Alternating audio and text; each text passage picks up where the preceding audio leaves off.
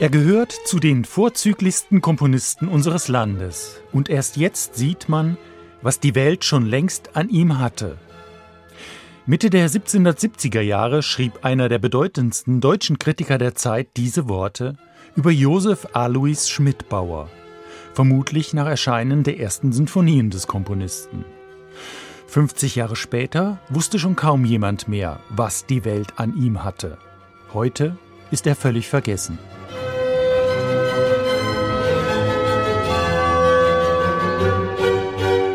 Josef Alois Schmidbauer wurde 1718 vermutlich in Bamberg geboren.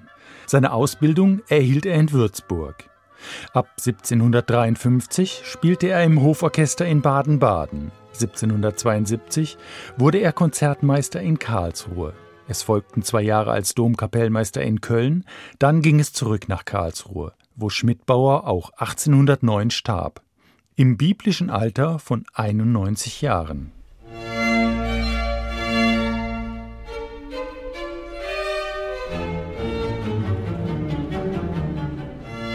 In allen musikalischen Genres war Schmidbauer aktiv. Er schrieb Opern, viele geistliche Werke, insbesondere in seiner Kölner Zeit, Sinfonien und Kammermusik. Zudem machte er sich einen Namen als Orgelsachverständiger und Glasharmonika-Experte mit, man höre und staune, eigenem Instrumentenbau und Vertrieb. Etwa 40 Sinfonien hat Josef Alois Schmidbauer hinterlassen, vier davon sind auf diesem Album erstmals zu hören drei Werke von 1776 und eines von 1797. Da war der Komponist schon fast 80 Jahre alt.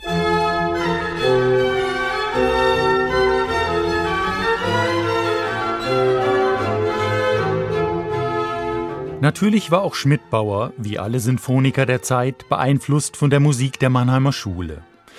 Das Mannheimer Orchester war seinerzeit das berühmteste in Deutschland und Schmidbauer dürfte auf seinen Wegen zwischen Karlsruhe und Köln einige Male in Mannheim Station gemacht haben. Wer ihn aber unter die sogenannten Kleinmeister einsortieren möchte, als die viele der Komponisten im Mannheimer Umfeld heute oftmals zu Unrecht gelten, der irrt gewaltig. Schmidbauers Sinfonien sind zwar eingängig und leicht verdaulich und kommen äußerlich in traditionellem viersätzigen Gewand daher, zeigen aber bei genauerer Betrachtung einen erstaunlichen Ideenreichtum, farbenreiche Instrumentation, Witz und ein Fabel für überraschende Wendungen. Vieles davon hätte einem Josef Haydn vermutlich gefallen.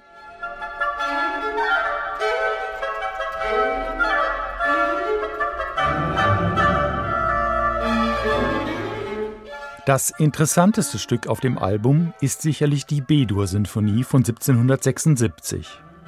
Schon der Anfang im Stile einer Jagdmusik biegt sogleich in ein behagliches Menuett ab.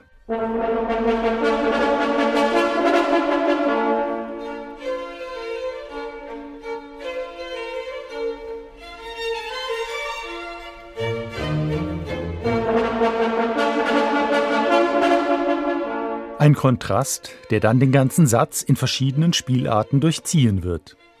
Der zweite Satz präsentiert uns in geradezu minimalistischer Weise eine Begleitfigur, der irgendwie die Melodie abhanden gekommen zu sein scheint.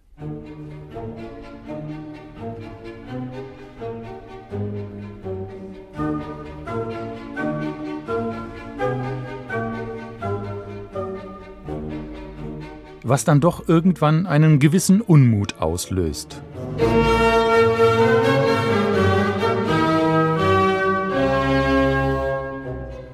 Die Begleitfiguration jedoch nicht davon abhält, auch nach einem erneuten Einspruch weiterhin unbeirrt vor sich hin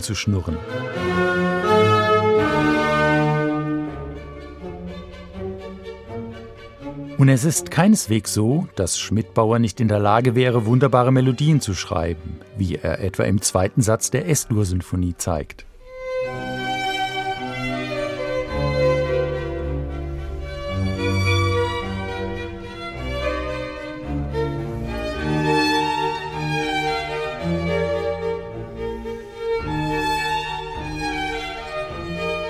Um es auf den Punkt zu bringen, Werner Erhard ist mit seinem wie gewohnt durchsichtig und klar auf historischem Instrumentarium spielenden Ensemble L'Arte del Mondo wieder ein echter Fund gelungen.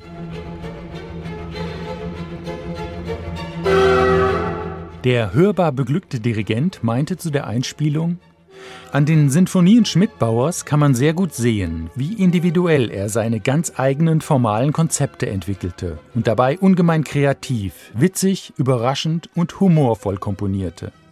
Selten waren wir so gut gelaunt wie bei der Aufnahme dieser Musik. Eine gute Laune, die man von der ersten bis zur letzten Note spürt und hört und die Lust auf mehr macht von diesem völlig zu Unrecht vergessenen Komponisten.